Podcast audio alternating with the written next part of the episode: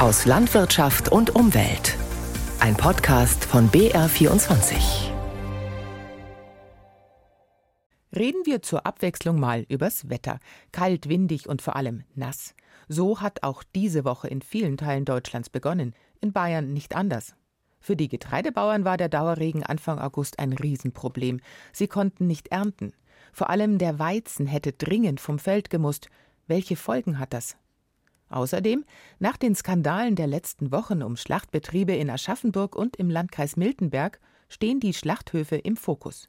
Die großen genauso wie die kleinen regionalen Betriebe. Wie geht's da weiter?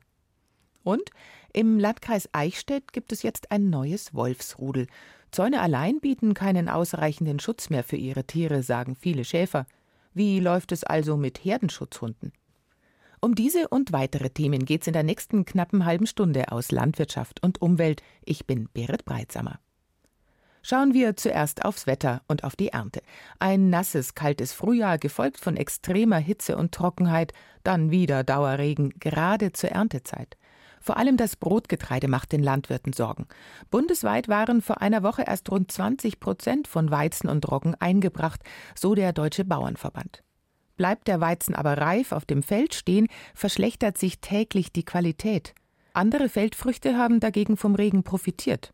Rebecca Reinhardt hat sich das bei einem Landwirt bei Augsburg genauer angeschaut.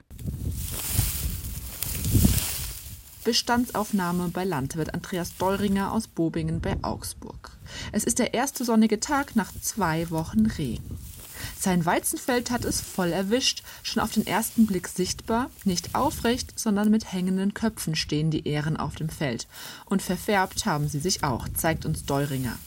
Das ist jetzt ganz gut, einfach die Farbunterschiede, die goldgelbe Ähre, so wie sie sein sollte.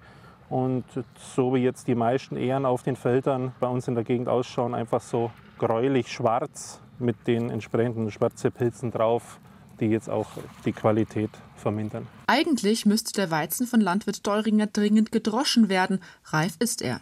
Doch das nasse Wetter zwingt ihn, den Mähdrescher in der Garage zu lassen, die Felder zu nass zum Befahren und der Weizen nicht trocken genug. An einigen Stellen hat sich das Getreide sogar platt auf die Erde geschmiegt. Hier offenbart sich das ganze Ausmaß des Schadens. Und da sieht man, wie das, das Getreide am Halm in der Ähre schon auswächst. Da sieht man schon die grünen die grünen Triebe. Und da ist das Getreide, die Qualität auf jeden Fall kaputt. Also da ist es nur noch für Futter zu gebrauchen. Da ist es kein Mahlgetreide mehr oder auch kein Brauweizen. Das ist damit hinüber. Dass die Ähren keimen, hat selbst der erfahrene Landwirt seit rund sechs Jahren nicht mehr gesehen, sagt er. Verkaufen kann er das Getreide nur noch als Tierfutter zu einem geringeren Preis. Das schlechte Wetter kommt obendrauf auf eine ohnehin schon schwache Saison, so meldet der Bayerische Bauernverband. Im Frühjahr war es lange zu nass, dann lange zu trocken und jetzt die Nässe zur Erntezeit, eine Achterbahnfahrt mit bitterem Ausgang für viele Landwirte in Bayern. Getreidereferent des Bauernverbandes Anton Huber. Bereits vor der aktuellen Regenperiode waren ungefähr 80 Prozent des Getreides erntereif. 20 Prozent des Weizens stehen noch auf dem Acker. Das macht ungefähr 90.000 Hektar aus in Bayern. Besonders betroffen sind die schwereren Böden, zum Beispiel auch in Schwaben, wo immer ein bisschen später geerntet wird. Doch nicht für alle Feldfrüchte war der Regen der vergangenen Wochen ein Fiasko. Im Gegenteil, für Mais war er gerade richtig, so Anton Huber vom Bauernverband. Auch die Kartoffeln von Landwirt Deuringer mögen es kühl und das Jahr war bisher kein gutes für sie. Der Regen für die Kartoffel war jetzt sehr, sehr wichtig, weil die Pflanzen ähm, schon alleinig vom Kraut her gar nicht gescheit gewachsen sind. Die waren vor dem Regen nur halb so hoch, haben die Reihen gar nicht schön geschlossen. Und da war der Regen jetzt enorm wichtig, weil es sonst eine richtige Missernte gegeben hätte. Während aber die Kartoffeln noch ein paar Wochen wachsen, muss der Weizen schon jetzt runter von Landwirt Deuringers Feld. Damit er mit dem Dreschen beginnen kann, muss das Getreide aber trocken sein. Und dafür braucht es erst einmal drei Tage ohne Regen. Die Getreideernte stockt also. Durch den Regen wird aus hochwertigem Brotweizen minderwertiger Futterweizen, für den die Landwirte weniger Geld bekommen. Dazu kommt die Furcht bayerischer Landwirte vor billigen Getreideimporten aus der Ukraine. Was es damit auf sich hat, darüber spreche ich jetzt mit meinem Kollegen Tobias Betz aus unserer Redaktion Landwirtschaft und Umwelt. Tobias, ruiniert ukrainischer Weizen tatsächlich die Preise hierzulande? Schauen wir uns die Fakten an. Also die deutschen Mühlen, die verarbeiten ja den Weizen hierzulande. Das sind 8 Millionen Tonnen pro Jahr. Und bei denen habe ich nachgefragt beim Verband der deutschen Mühlen und die sagen mir, naja, aus der Ukraine kommt aktuell rund 50.000 Tonnen Weizen. Mehr ist es nicht. Also 50.000 Tonnen aus der Ukraine stehen 8 Millionen Tonnen gegenüber, die vor allem aus Deutschland selber produziert werden. Also das ist wirklich eine sehr geringe Menge. Und deswegen sagt auch dieser Verband, naja, das wird jetzt wenig ausmachen, selbst wenn aus der Ukraine mehr kommen sollte.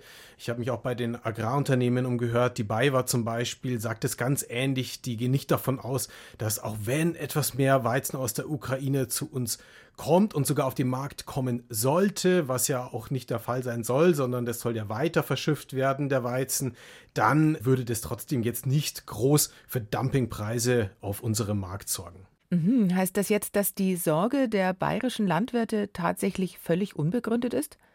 Ganz unbegründet ist sie nicht. Sie fällt nicht vom Himmel, denn ähm, wir haben die Länder Polen, Rumänien, Slowakei, das sind alles Nachbarländer der Ukraine und die haben sehr viel Weizen durch ihr Land transportieren lassen. Das sollte ja weiter verschifft werden an der Ostsee in die afrikanischen Länder, die auf den Weizen in der Ukraine gewartet haben.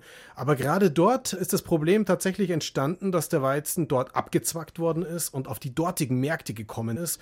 Aber wenn man das vergleicht mit Deutschland, Deutschland. Dort ist der Transportweg nochmal ein deutlich längerer. Das heißt, wenn ich jetzt aus der Ukraine Weizen nach Deutschland verschiffe, um Dumpingpreise zu erzielen, muss ich ja trotzdem die Transportpreise bezahlen. Und deswegen ist es sehr unrealistisch, dass bei uns das gleiche passiert wie in diesen Ländern wie Polen, Slowakei, Ungarn. Und jetzt von den Preisen mal abgesehen, wie wichtig sind denn die Getreideexporte aus der Ukraine überhaupt? Die sind unheimlich wichtig, insbesondere für andere Länder in den afrikanischen Staaten, auch teilweise in asiatischen Staaten. Die warten auf den Weizen und für die Ukraine selbst ist es einer der wichtigsten Wirtschaftszweige überhaupt.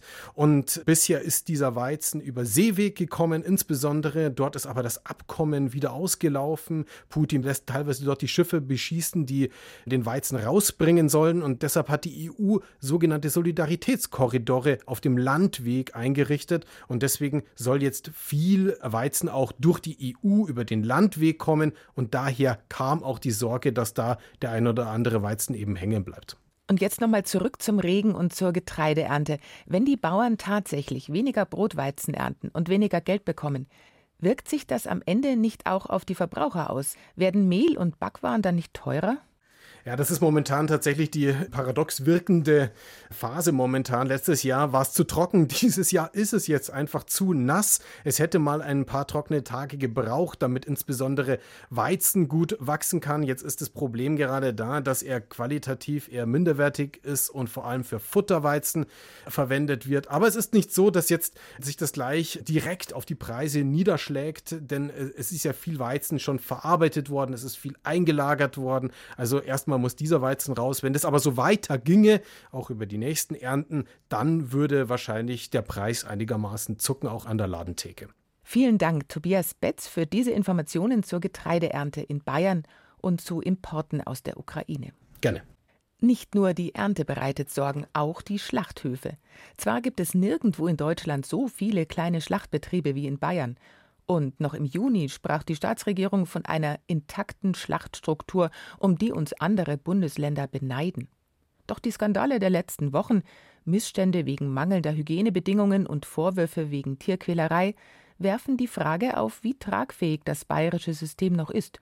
Mona Böhm hat nachgeforscht. Schlachttag in der Metzgerei Heigel-Eck im unterfränkischen Breitendiel. An zwei Tagen in der Woche schlachtet man hier noch selbst für den eigenen Verkauf und ein paar umliegende Metzgereien. Hier spüren Sie noch deutlich nach den Skandalen der letzten Wochen die Auswirkungen. Wir merken es auf alle Fälle. Gerade zu Beginn waren viele Kunden unsicher und haben halt bei uns angerufen oder sind in die Läden gekommen, nicht mit einer Kaufabsicht, sondern wollten sich einfach informieren, ob wir davon betroffen wären. Josef Eck führt den kleinen Schlachtbetrieb zusammen mit Bruder Xaver und Vater Christoph. Rund 70 Schweine pro Woche werden hier geschlachtet, in diesem Rahmen eher ein Kostenfaktor. Doch der Familienbetrieb will daran festhalten, jetzt mehr denn je, sagt Xaver. Einfach aus dem Aspekt, dass wir selber auch hinter der Verantwortung stehen und den Kunden versichern, dass diese Skandale bei uns nicht vorkommen. Stattdessen setzen sie auf Regionalität und frische Verarbeitung, Dinge, die nur in einer kleinteiligen Schlachtstruktur möglich sind, so wie sie im Freistaat aktuell gang und gäbe ist. Noch 1600 zugelassene Schlachtstätten gibt es hier,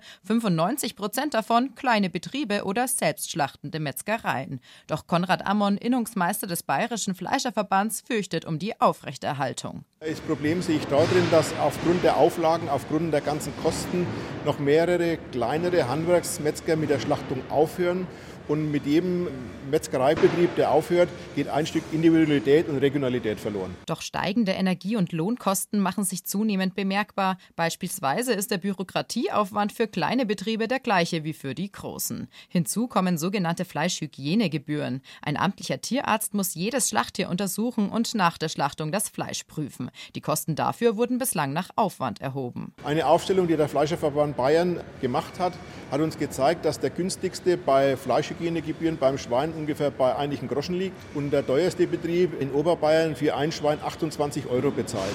Mit einem neuen Gesetz will die Staatsregierung das nun ändern. Sofern die EU-Kommission zustimmt, sollen die Kosten künftig gedeckelt werden, pro Schwein zum Beispiel bei 7 Euro. Eine Erleichterung gerade für kleine Betriebe wie die Metzgerei Heigel-Eck. Wir liegen auch pro Schwein bei ca. 11 Euro und würden dann eben diese 4 Euro pro Stück sparen können und somit keine Preiserhöhung für die anderen Metzgereien, mit denen wir zusammenarbeiten, durchführen müssen. Und auch nicht bei den Produkten an der Warentheke, denn schlussendlich werden die Kosten dann auf die Konsumenten umgelegt.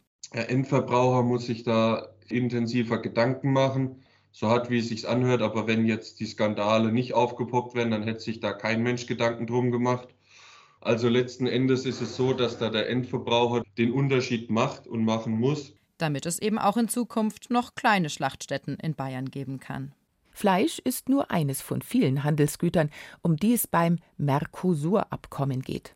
Seit 20 Jahren verhandelt die EU schon über eine Freihandelszone mit den sogenannten Mercosur-Staaten Brasilien, Argentinien, Uruguay und Paraguay. Es wäre die größte Freihandelszone der Welt mit 770 Millionen Einwohnern. Brüssel und Berlin wollen einen schnellen Abschluss noch dieses Jahr.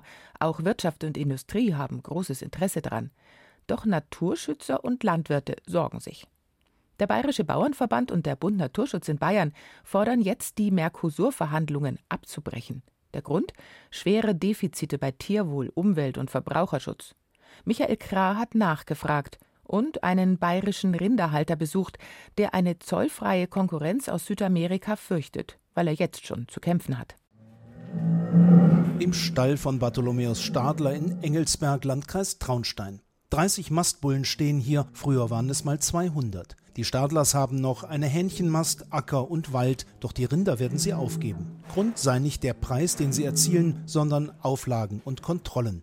Regeln für Stickstoff, Ausbringung und Lagerung von Gülle, Rationen dokumentieren, Tierarztbetreuungsverträge und vieles andere, sagt Stadler. Selbst wenn keine Antibiotika eingesetzt würden, müsse das gemeldet werden. Dazu die Unsicherheit, was demnächst von ihm verlangt wird, zum Beispiel im Stall. Der Spaltenboden ist sehr in der Kritik. Dann stellt sich die Frage, soll man Einstreu machen oder soll man Gummispalten machen? Dann, wenn man investiert im Waffenbereich, geht man. Dann hat man jetzt Gummispalten gemacht. Dann heißt es auf einmal, nein, die wollen wir auch nicht. Also man hat eigentlich keine Planungssicherheit. Noch deutlicher wird Günter Felsner, Präsident des Bayerischen Bauernverbands. Das macht mich schon besorgt, dass eine deutsche Bundesregierung vor allen Dingen im Inland an die eigenen Landwirte ständig höhere Standards anlegt, denen fast die Produktion äh, nicht mehr möglich macht, so hoch werden die Standards gezogen und dass die gleiche Bundesregierung sich massiv dafür ausspricht, aus diesen Teilen der Welt Fleisch und Produkte zu importieren, die unter wesentlich schlechteren Sozialstandards, Löhnen und Umweltstandards und Sicherheitsstandards produziert sind. Ähnlich äußert sich der Vorsitzende des Bund Naturschutz in Bayern, Richard Mergner. Der Einfluss der südamerikanischen Agrarindustrie sei weiter groß. Abholzung, Vertreibung der Bevölkerung, Einsatz von Pestiziden. Dass sich daran etwas ändern wird, glaubt Mergner nicht. Wenn wir tatsächlich unsere Werte, Achtung vor Menschenrechten, Achtung vor den Rechten der Natur und natürlich auch eben der indigenen Bevölkerung ernst nehmen, dann dürfen wir nicht mit Staaten Handel treiben oder den sogar noch ausweiten, in denen das nicht gewährleistet ist. Es könne nicht sein, dass deutsche Firmen Pestizide nach Südamerika lieferten, auch auch solche, die bei uns längst verboten seien, und dass wir diese Rückstände dann über Importe wieder zurückbekämen, so Merkner. Auch der Einsatz von Antibiotika und Hormonen bei der Rindermast sei nicht akzeptabel. Auch nicht, so Bauernverbandspräsident Felsner, wenn solches Fleisch offiziell nicht bei uns eingeführt werden dürfe. In Europa ist es so, dass ich nicht einen Teil meines Betriebes zum Beispiel ohne Hormone bewirtschaften kann und einen anderen Teil des Stalles mit, weil ich das eine dahin vermarkte, das andere da, sondern bei uns wirst du als Landwirt, wenn du nur die Substanz besitzt, bestraft und du wirst nie mehr Tiere halten. Zusatzvereinbarungen zum Abkommen, um ungleiche Bedingungen zu vermeiden, seien kein Mittel, so Felsner und auch Mergner. Wir mussten in der Vergangenheit immer feststellen, dass beispielsweise solche Zusatzvereinbarungen nicht einklagbar waren und von daher nur einen Pseudoschutz bedeuten. Und von daher können einzelne Zusatzartikel, so wie das auch die Bundesregierung bisher vorsieht, dieses Abkommen unserer Meinung nach nicht retten. Eine komplette Neuverhandlung sei der einzige Weg, glauben beide Verbände. Das Unbehagen gegenüber südamerikanischen Umweltstandards ist also groß. Doch mit der Regierung von Präsident Lula in Brasilien tut sich etwas. Diese Woche haben sich die acht Amazonasstaaten zu einem Regenwaldgipfel getroffen, zum ersten Mal seit 14 Jahren. Das Ergebnis? Zwar kein klares Abkommen zum Schutz der Amazonaswälder, aber immerhin eine Allianz im Kampf gegen die Waldzerstörung. Zurück nach Bayern. Hier verbreitet sich der Wolf immer mehr. Auch im Altmühltal gibt es jetzt ein Rudel mit sieben Welpen. Gleichzeitig hat ein Wolf in den vergangenen Monaten immer wieder Schafe gerissen. Denn im Altmühltal sind viele Herden zur Landschaftspflege in den Wacholderheiden unterwegs. Wie können die Tiere geschützt werden? Schäfer Robert Eberler zieht mit einer Herde von rund 600 Schafen durchs Altmühltal und fühlt sich relativ sicher, dank seiner Herdenschutzhunde. Daniela Olivares hat ihn besucht. Robert Eberler rammt einen Stab des Zauns in die Erde. Gar nicht so leicht bei dem steinigen Juraboden. Dann spannt er das Netz. Die Wiese unter dem Zaun ist abgemäht. Das ist wichtig, weil zu hohes Gras den elektrischen Zaun in seiner Wirksamkeit einschränkt. Mit einem kleinen grauen Messgerät überprüft er die Spannung. Ich will mindestens äh, 6.500 bis 7.000 Volt Strom am Netz haben. Herdenschutzsicherheit ist 3.500, aber das ist mir zu wenig. Jetzt schauen wir mal, was wir drauf haben. Wir haben jetzt da 7.200 Volt, äh, Volt haben wir drauf. Jeden Tag baut er den Zaun aufs Neue auf. Doch das ist nicht alles. Robert Eberler geht die Wiese entlang. Auf der einen Seite ist ein abgeernteter Acker, daneben seine Schafkoppel mit hohem Gras und einem kleinen Wald. Sein Hütehund Emma geht neben ihm. Die Schafe sieht er noch nicht, aber er kann sie hören. Und dazwischen ein kräftiges Bellen. Seit einigen Jahren hat der Schäfer Herdenschutzhunde. Sie bleiben die ganze Zeit bei den Tieren, Tag und Nacht, das ganze Jahr. Sie sind darauf trainiert, die Tiere vor möglichen Angreifern zu schützen, wie beispielsweise dem Wolf. Wenn der Wolf einmal weiß, dass er die Netze überspringen kann, dann wird auch mein, mein Netz einen Wolf nicht mehr aufhalten. Aber dafür haben wir dann die Hunde noch als Premiumlösung.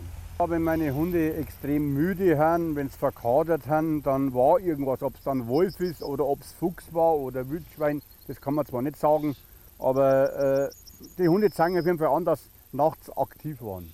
Doch mit dem Elektrozaun und den Hunden fühlt er sich sicher. Die Anschaffungen werden im Wolfsgebiet vom Freistaat gefördert. Den Unterhalt bezahlt er selbst. Etwa 2500 Euro kostet ihn ein Hund pro Jahr. Andere Tierhalter sind in großer Sorge.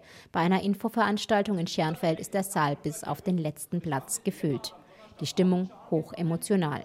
Manuel Klose aus Pietenfeld hält Schafe. Wir sind direkt, wie schon ganz Schafweiden von uns sind eigentlich am Wald angrenzend und im Hang drin, sodass egal wie hoch wir die Zäune bauen, man kann es gar nicht so aufbauen, dass der Wolf nicht drüber springen kann. Tillmann Voth betreibt einen Pferdehof mit 100 Tieren im Wolfsgebiet. Er ist sauer. So wie ich jetzt gerade erfahren habe, bekomme ich keine Förderung, weil die Pferde über 1,60 sind. Also ich habe meine Pferde normal eingezäunt und allein die Anwesenheit von einem Wolf schreckt die Pferde dermaßen, dass sie flüchten. Und wir haben Herden von bis zu 30 Junghengsten. Und wenn die mal galoppieren, da hilft der ganze Zaun nichts. Ein schnelles Abschießen des Wolfs im Altmühltal wird es nicht geben, gab Landrat Alexander Annetsberger bekannt. Die Wolfsverordnung greife hier nicht. Zudem seien viele wichtige Punkte nicht geklärt. Andere Lösungen werden gesucht. Vom offenen Land in die meist enge Altstadt. Seit gut einem Jahr gelten in historischen Städten wie Regensburg und Passau neue Altstadtsatzungen. Sie sollen den Bau von Photovoltaikanlagen in denkmalgeschützter Umgebung erleichtern. Auch der Freistaat hat deswegen das Denkmalschutzgesetz geändert. Der Stadt Regensburg liegen inzwischen 17 Anträge vor, die Hälfte wurde genehmigt. Jetzt ist in der Altstadt die erste Anlage in Betrieb gegangen. Sebastian Grosser hat sich das angeschaut. Die Luke, über die Manfred Blasch auf das Flachdach seines Regensburger Altstadthauses gelangt, öffnet sich mit Hilfe eines Elektromotors. Die Energie dafür liegt auf dem Flachdach. Neun Photovoltaikmodule, die rund um einen Freisitz angeordnet sind. Es müsste jetzt die erste PV-Anlage im Welterbebereich der Stadt Regensburg sein, die nach der Genehmigung gebaut und auch jetzt in Betrieb gegangen ist.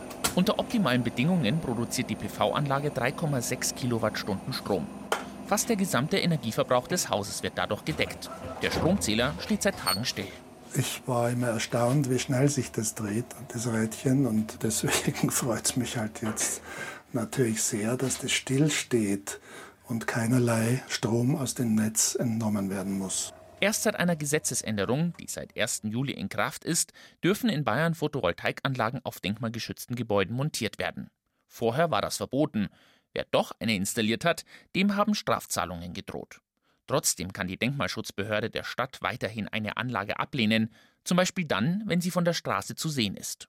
Manfred Blasch ist selbst Architekt und kann die Vorgaben nachvollziehen. Ich sehe das so, dass man, wenn man hier in der Altstadt lebt, Kompromisse eingehen muss. Viele sind ja da reingezogen, haben sich da eine Wohnung gemietet, gekauft, ein Haus erworben, um diese Atmosphäre zu genießen, in einer der schönsten Städte der Welt wohnen zu dürfen.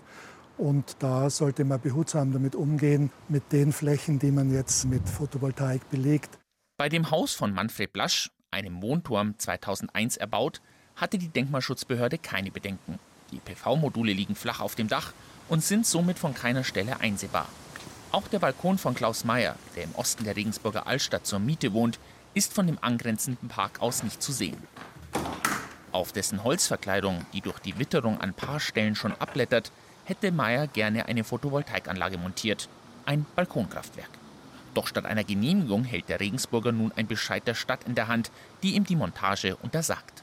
Diese Anlage der haustechnischen Stromversorgung würde sich optisch durch das glatte Erscheinungsbild von der holzverkleideten Balkonbrüstung abheben und stört die Abfolge der Fassadenansichten von der Allee aus. Von der Allee aus wird der Blick allerdings durch das grüne Dickicht aus Sträuchern und Bäumen verdeckt. Die Ablehnung stößt bei Klaus Mayer daher auf Unverständnis. Ich finde es schade, weil ich hätte ganz gern da was angebracht. 600 Watt wäre doch ein kleiner Beitrag gewesen. Nichts Großes, aber ein kleiner Beitrag. Und auch ein Zeichen für die Regensburger hier, dass man auch in der Altstadt was machen kann. Klaus Mayer will aber nicht aufgeben. Er hofft auf technische Neuerungen wie PV-Module in Holzoptik und auf ein Einsehen bei der Denkmalschutzbehörde der Stadt. Es muss einfach offener sein, das Gesetz. Also man muss Einzelfälle, zum Beispiel jetzt mal den Balkon anschauen und da finde ich, muss man es dann erlauben. Ich will ja das nicht an die Fassade vom Dom hinschrauben. Es ist also nach wie vor nicht einfach mit Photovoltaikanlagen in bayerischen Altstädten, aber es tut sich was. Und damit verabschiede ich mich für heute mit unseren Themen aus Landwirtschaft und Umwelt. Mehr dazu wie immer auf BR24-Sonntag.